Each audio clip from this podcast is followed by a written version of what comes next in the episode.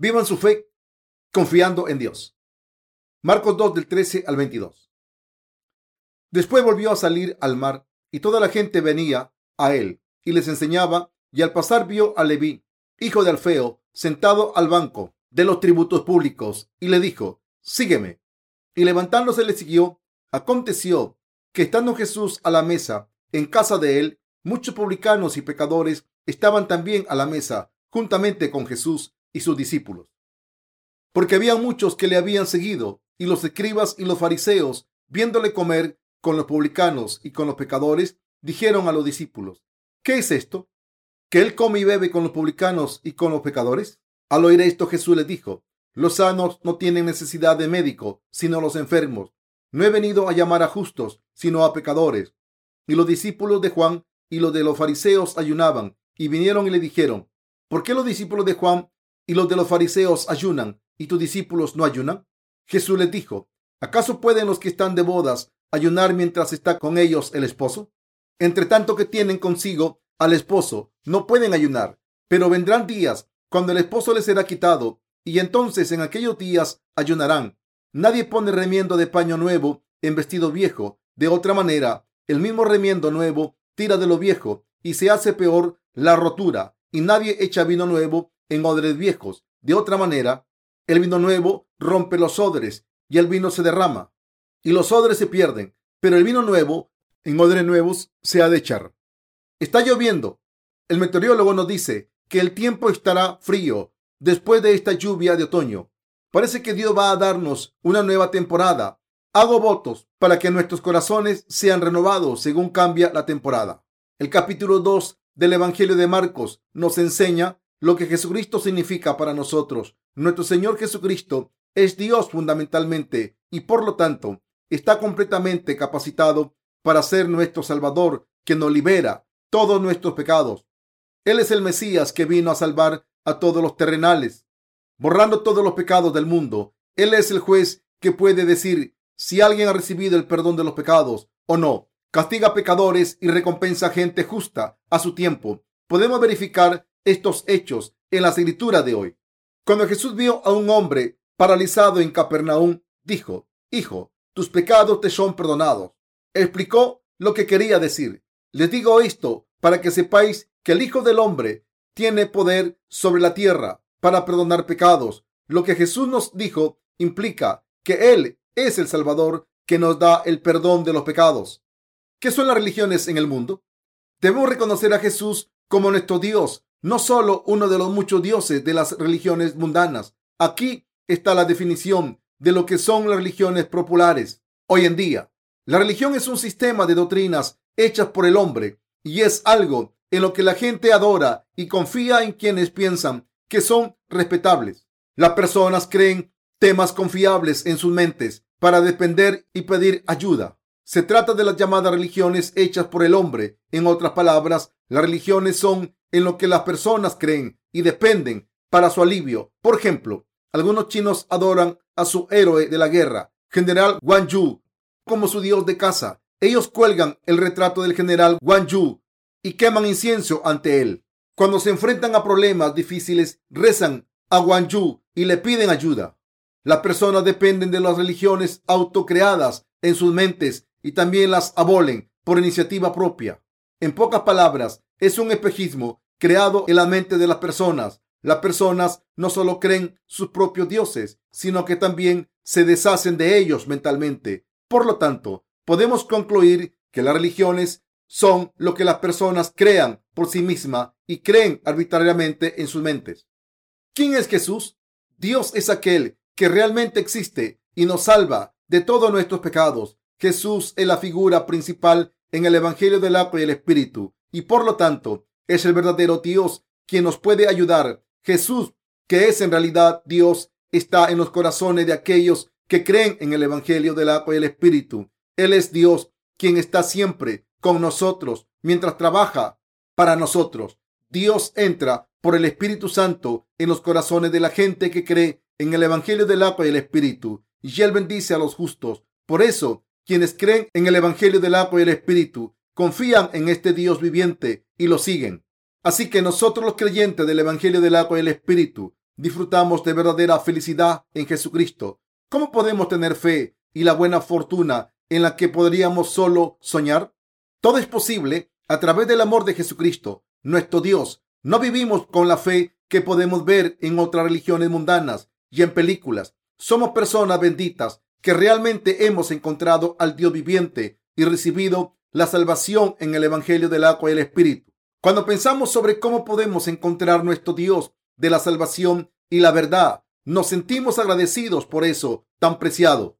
De hecho, no encontramos a Dios por nosotros mismos, sino que Dios nos encontró a nosotros. Mientras que vivimos nuestra vida de fe, se nos recuerda de bendiciones de Dios de vez en cuando. Nuestro Señor es el Dios viviente, es la verdad y es nuestro pastor para siempre. Esto es todavía asombroso y de ensueño. Las bendiciones de Dios no son meramente teorías, sino realidad. Es así como nuestra vida difiere de la de aquellos de otras religiones de este mundo. Confiamos en Dios, que aún vive y nos bendice. El Señor nos ha dado el Evangelio del agua y el Espíritu, y por creer en este hermoso Evangelio, todas las bendiciones prometidas en la Biblia se han vuelto realidad.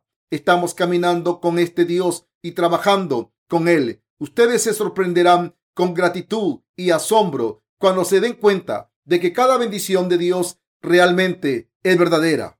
Sin embargo, tendemos a olvidar su gracia, aunque estemos compartiendo el Evangelio de Dios con la gente. No obstante, el Señor está con ustedes y conmigo y obra para nosotros, nos protege, nos guía y cumple su voluntad a través de nosotros. Por la fe de que lo que Dios nos dio, podemos ver la obra de Dios en su iglesia. Me gustaría subrayar que somos gente verdaderamente feliz con bendiciones de Dios.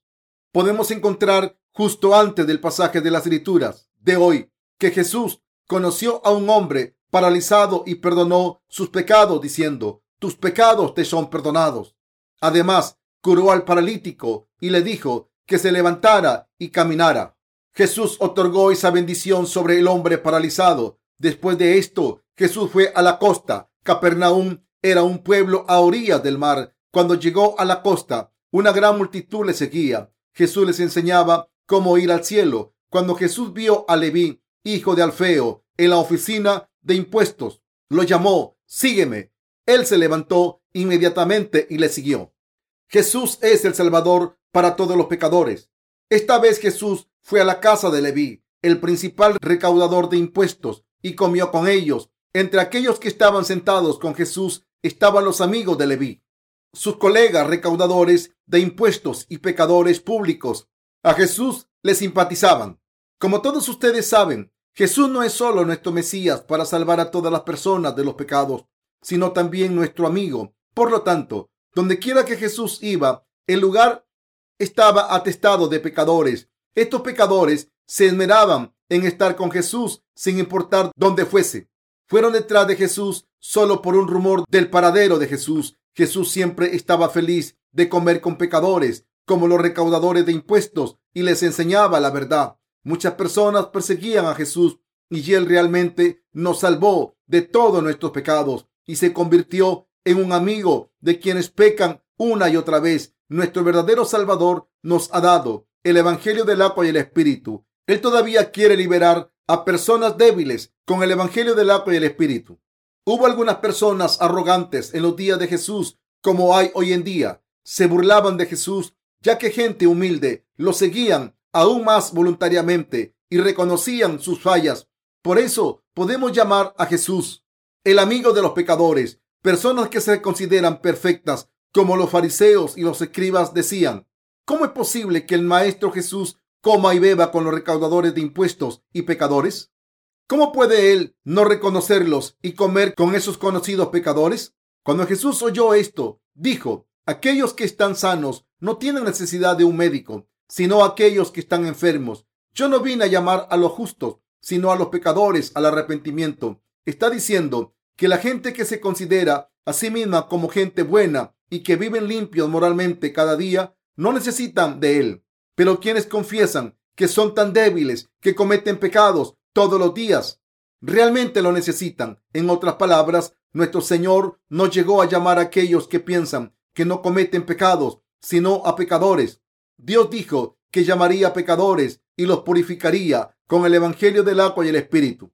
Los separaría, adoptaría como sus hijos y los llevaría a disfrutar de la riqueza y la gloria de Dios. Los fariseos y los escribas pensaban que eran impecables y preguntaron a Jesús lo siguiente, ¿por qué los discípulos de Juan y de los fariseos ayunan, pero tus discípulos no ayunan?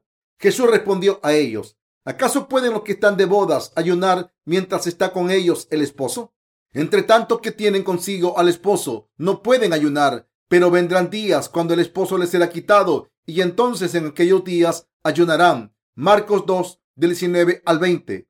Él mismo se había comparado con el esposo. Nadie pone remiendo de paño nuevo en vestido viejo. En los versículos 21 y 22 dice el Señor, nadie pone remiendo de paño nuevo en vestido viejo. De otra manera, el mismo remiendo nuevo tira de lo viejo y se hace peor la rotura. Y nadie echa vino nuevo en odres viejos. De otra manera, el vino nuevo rompe los odres y el vino se derrama y los odres se pierden. Pero el vino nuevo en odres nuevos se ha de echar. Los cristianos de hoy necesitan renovar sus mentes. Nacimos de nuevo por creer en el Evangelio del agua y el Espíritu. El Señor llegó a este mundo para salvarnos de los pecados y se llevó nuestros pecados al ser bautizado por Juan el Bautista. Esta es la verdadera realidad. Todos los pecados de todos en la tierra fueron pasados a Jesucristo. Por lo tanto, no hay ningún pecado en nuestros corazones de los que creemos en el Evangelio del agua y el Espíritu. Es porque todos nuestros pecados fueron pasados a Jesucristo. Jesucristo tomó todos nuestros pecados de una vez por todas al ser bautizado por Juan el Bautista y murió en la cruz. Se levantó de entre los muertos y nos salvó a los que creemos en el Evangelio del agua y el Espíritu de todos nuestros pecados. Gente como nosotros que creemos en el Evangelio del agua y el Espíritu, no tenemos realmente ningún pecado. No obstante, todavía tenemos que renovar nuestras mentes ya que hemos recibido el perdón de todos nuestros pecados por creer en el Evangelio del agua y el Espíritu. ¿Cómo transformamos nuestras mentes? El relato acerca de los viejos odres de vino y los nuevos enseña cómo podemos renovar nuestras mentes y fe después de que somos salvados de los pecados. Nos convertimos en gente justa por creer en el Evangelio del agua y el Espíritu. No obstante, si vivimos de acuerdo a nuestras viejas formas de pensar, la verdadera fe no crece en nosotros si ustedes realmente se convirtieron en hijos de Dios por creer en el Evangelio del agua y el Espíritu, y si creyeron que Jesucristo es el Hijo de Dios y el Mesías de la raza humana, deben renovar sus pensamientos carnales y vivir por la fe de confiar en la justicia de Dios. Creemos que Jesús ha borrado todos nuestros pecados. También hemos recibido el perdón de los pecados por creer en Jesucristo, que vino por el Evangelio del agua y el Espíritu. Si ese es el caso, no debemos ir de acuerdo a nuestros estilos de vida antiguos, sino que debemos vivir yendo por el camino de la fe. Debemos renovar nuestras mentes y pensamientos creyendo en el Evangelio del agua y el Espíritu. En otras palabras, debemos llevar nuestra vida de fe creyendo en la justicia de Dios. Debemos hacer esto porque nuestro Señor de verdad perdonó todos nuestros pecados. Nuestro Señor se hizo cargo de nuestros pecados, recibió el juicio como un pecador por nosotros, se levantó de entre los muertos y nos salvó de una vez por todas. Así que realmente no hay ningún pecado dentro de nosotros. Nacemos de nuevo por la fe. Por lo tanto, de ahora en adelante debemos pensar y vivir por la fe que confía en la justicia de Dios. Esto significa que tenemos que usar nuestros pensamientos y fe por lo que nuestro Señor ha hecho por nosotros. ¿Cómo dijo Jesús que nos llevaría después de salvarnos de nuestros pecados? ¿Cómo nos bendeciría a nosotros? ¿Qué dijo que deberíamos hacer? Nos dijo que no solo sobre el perdón de los pecados, sino también sobre la vida de la verdadera fe después de recibir el perdón de los pecados. Por lo tanto, deberíamos confiar en la palabra de Dios, creer por la fe y vivir la vida de fe confiando en su palabra. Nuestra manera de pensar no debería ser la misma que teníamos antes. Deberíamos poder dejar nuestros viejos hábitos una vez que creemos en el Evangelio del agua y el Espíritu y recibir el perdón de los pecados, como dice la Escritura, de modo que si alguno está en Cristo, nueva criatura es, las cosas viejas pasaron, he aquí, todas son hechas nuevas. Segunda de Corintios 5, 17. Necesitamos formar una nueva estructura mental en nuestra fe. dada por Dios. Deberíamos vivir una vida de fe que se deseche de todo lo anterior, confiando en la justicia de Dios. También nos dijo el Señor, y nadie echa vino nuevo en odres viejos. De otra manera, el vino nuevo rompe los odres y el vino se derrama y los odres se pierden. Marcos 2.22. No podemos entender este verso si tratamos de traducirlo literalmente así. ¿Hay alguna razón por la que deberíamos poner vino nuevo en odres nuevos? ¿Por qué debería ser odres nuevos cuando podemos poner vino nuevo en odres viejos? Si ustedes intentan comprender la palabra de Dios desde un punto de vista mundano, terminarán con más preguntas en su cabeza. Pero si ustedes reflexionan sobre la palabra de Dios por la fe, confiando en la justicia de Dios, lo pueden comprender espiritualmente. El vino nuevo debe ponerse en odres nuevos o el vino nuevo rompe los odres. El vino se derrama y se rompen los odres también. Este es el significado espiritual de este versículo. Cuando tratamos de resolver nuestros problemas con estas viejas formas de pensar, las cosas no funcionan. Una vez que nos volvemos hijos de Dios, tenemos que vivir con nuevas ideas en la palabra de Dios. Debemos orar porque nuestros pensamientos se renueven en la palabra de Dios. No debemos intentar resolver los problemas de este mundo con las costumbres o sistemas de valores que teníamos antes de que naciéramos de nuevo. Deberíamos vivir con una mente renovada por la fe, confiando en la justicia de Dios para resolver nuestros problemas.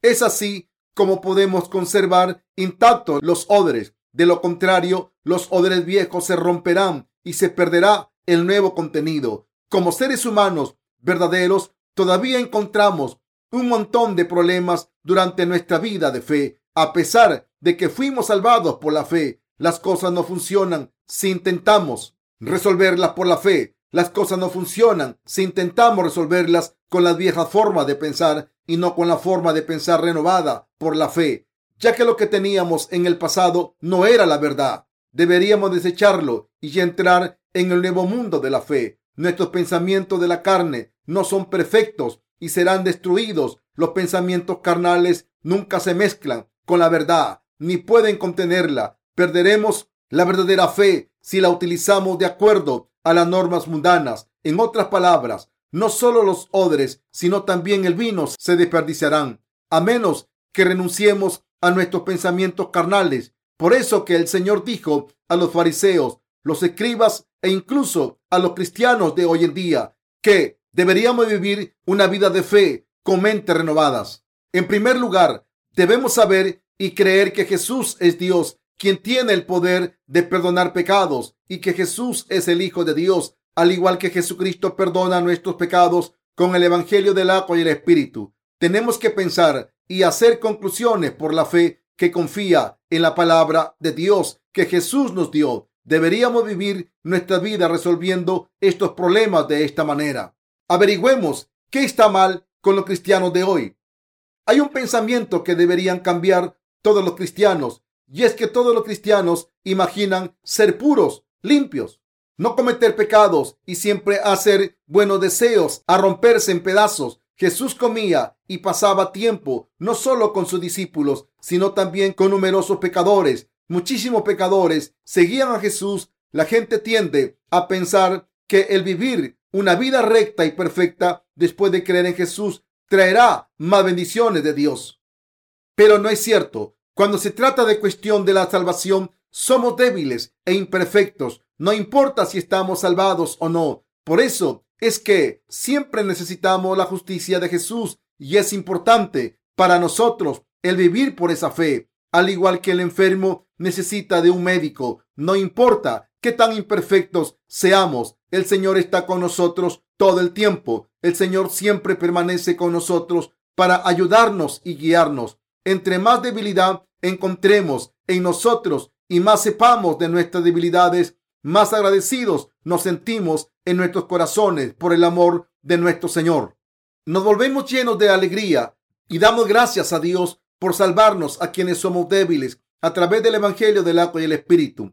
Cuando nos vemos a nosotros mismos como débiles e impotentes, llegamos a agradecer a Dios por salvarnos de todos nuestros pecados y debilidades. Cada vez que vemos nuestras debilidades, somos incapaces de expresar lo suficiente con palabras qué tan agradecidos estamos por ser salvados de todos nuestros pecados, por creer en el Evangelio del agua y el Espíritu. Jesús comía con pecadores después de que Él borró todos sus pecados. Por lo tanto, podemos caminar con Jesús a pesar de nuestras debilidades. Estoy agradecido con Dios de que yo sé que podemos caminar con Él solo a causa de lo que Él ha hecho por nosotros. Los justos deben convertir sus pensamientos carnales en pensamientos espirituales. No deberíamos pensar como los fariseos y los escribas lo hacían. Jesús acompañaba a los débiles y se convirtió en nuestro Salvador y nos está guiando. No deberíamos pensar que podemos seguir a Jesús por nuestras acciones rectas. Jesús es el Mesías que vino a este mundo a salvar pecadores. Somos esos pecadores hasta el mismo día en que morimos.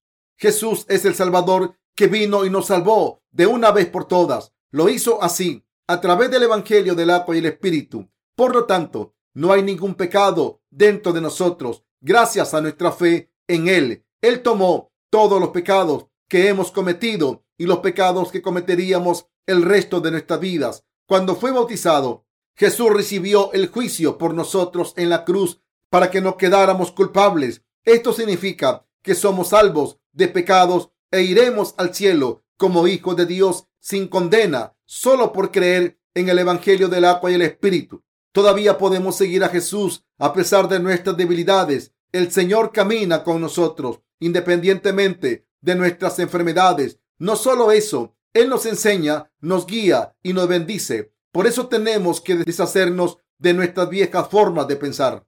Abandonen todos los hábitos y pensamientos que tenían antes de que nacieran de nuevo. Aquellos que recibieron el perdón de los pecados a través de la palabra deben confiar en la palabra de Dios y proceder a creer en ella. Si han recibido el perdón de los pecados después de creer en el Evangelio del agua y el Espíritu, ustedes no deberían vivir de acuerdo a nuestras viejas formas de pensar. ¿Qué decía Jesús? ¿No nos llamaba personas enfermas de pecado que cometen pecados cada día? ¿No dijo que nuestros pecados son como escarlata? Recuerden que Jesús comía con los pecadores. Entonces, los fariseos y los escribas preguntaban cómo Jesús podía comer con los pecadores y recaudadores de impuestos.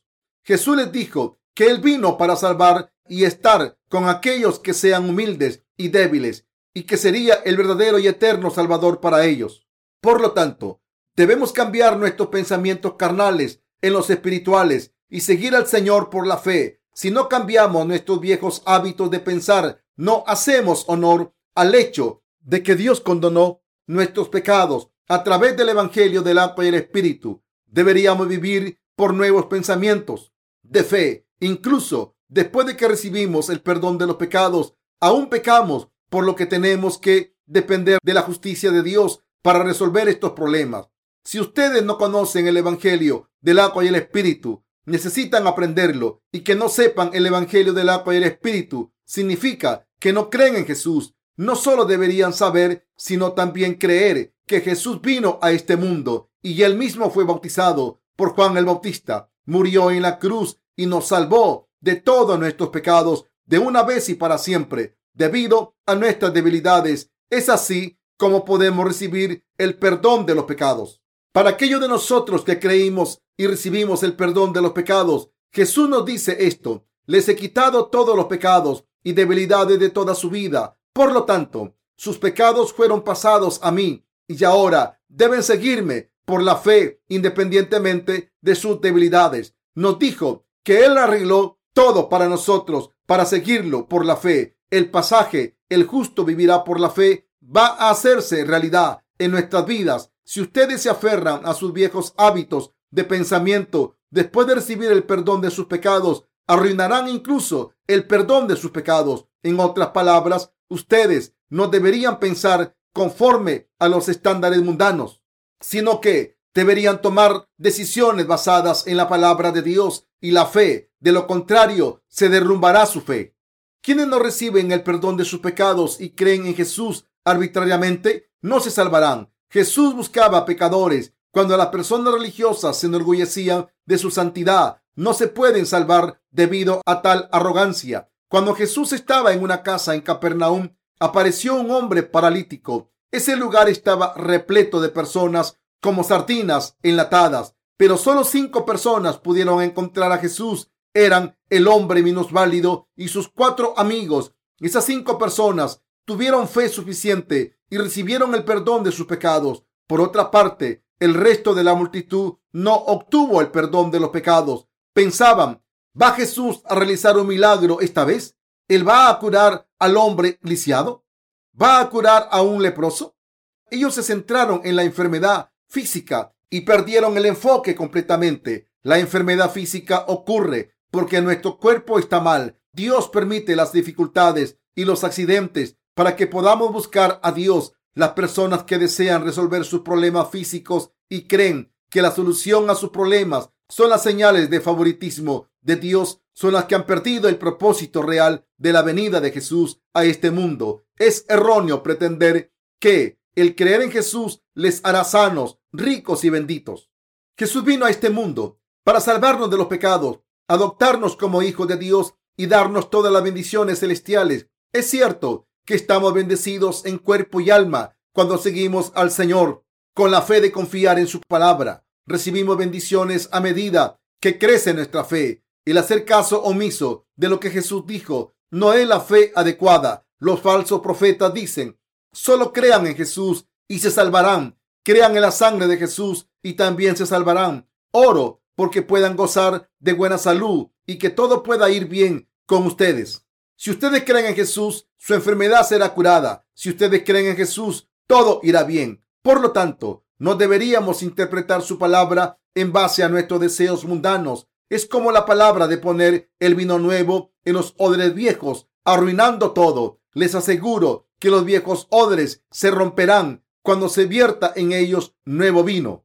La palabra de Dios no se ajusta a nuestros pensamientos carnales. De hecho, el vino añejo sabe mejor. Muchos países europeos como Francia producen vino y una botella de vino muy añejo puede costar hasta algunos millones de dólares. ¿Qué es lo que quiere decir de que el vino joven debe ponerse en nuevos odres cuando vino más añejo es mejor que el joven? Esto es acerca de qué tipo de fe deberíamos tener después de creer en la palabra de la verdad y recibir el perdón de nuestros pecados.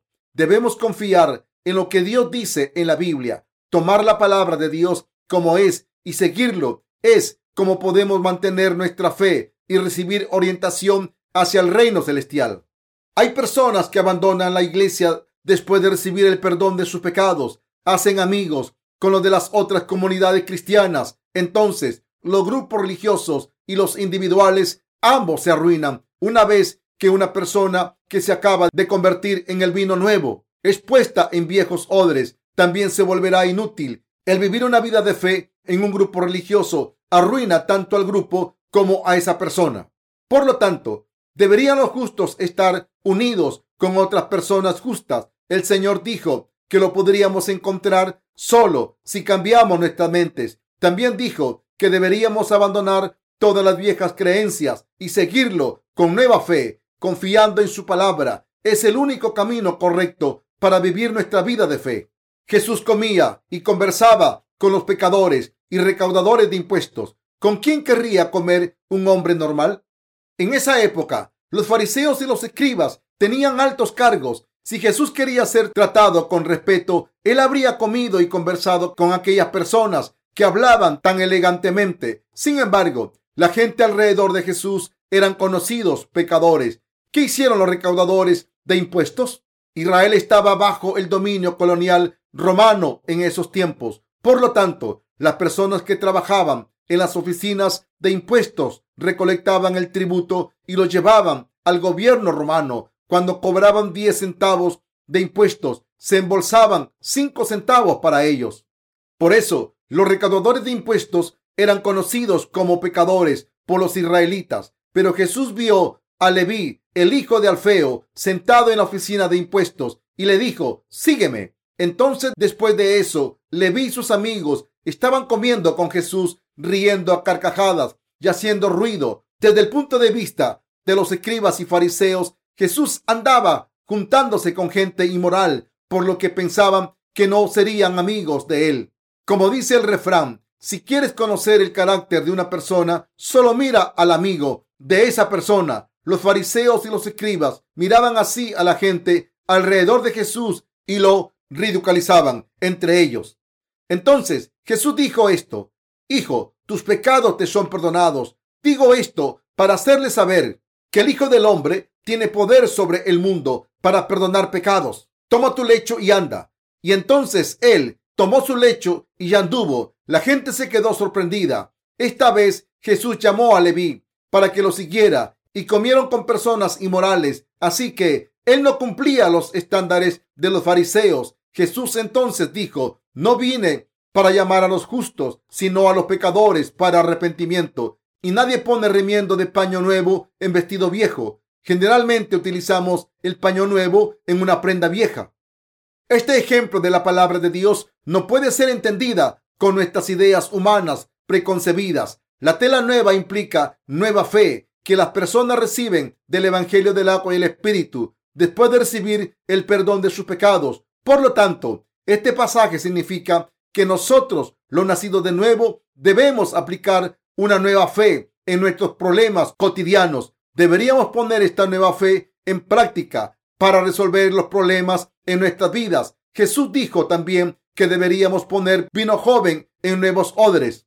Esto significa que debemos seguir a Jesús creyendo en el Evangelio del agua y el Espíritu, ya que hemos cambiado nuestras mentes y recibido el perdón de nuestros pecados a través del Evangelio del agua y el Espíritu. Esta es la manera de caminar con el Señor. Ustedes y yo todavía tenemos muchos defectos y debilidades. No importa cuántos problemas así tengamos, no afecta nuestra vida de fe, siempre y cuando nos apeguemos a nuestra fe basada en la palabra de Dios. Pero si no cambiamos nuestras mentes y tratamos de seguir a Jesús con nuestras normas antiguas, siempre habrá problemas. Si alguien intenta vivir una vida de fe con viejos hábitos de creencias, renunciará finalmente a su vida de fe. Entre aquellos que claman el haber recibido el perdón de los pecados, puede haber este tipo de personas. Estas personas dejan la iglesia de Dios para vivir una vida independiente de la fe, juzgando a los siervos de Dios. ¿Cómo puede el siervo de Dios comportarse así? Él debería hacerlo mejor. Aún tiene pensamientos mundanos. Es así como sus odres de vino se rompen y nunca pueden continuar con su vida de fe. Tenemos que vivir nuestra fe cotidiana confiando en la justicia de Dios. Deberíamos resolver los problemas uno por uno en la palabra de Dios. Ustedes y yo todavía tenemos muchos problemas. Una vez que resolvemos un problema, aparece otro problema. Se trata de problemas familiares, problemas de trabajo y problemas de salud. Surgen uno tras otro. Tenemos que resolver todos estos problemas por la fe. Debemos hacerlo así en la palabra de Dios. No intenten resolver sus problemas por medios mundanos. El vino joven debe ponerse solo en odres nuevos. Esta es la verdad. Doy gracias a Dios por darnos esta preciosa palabra de la verdad.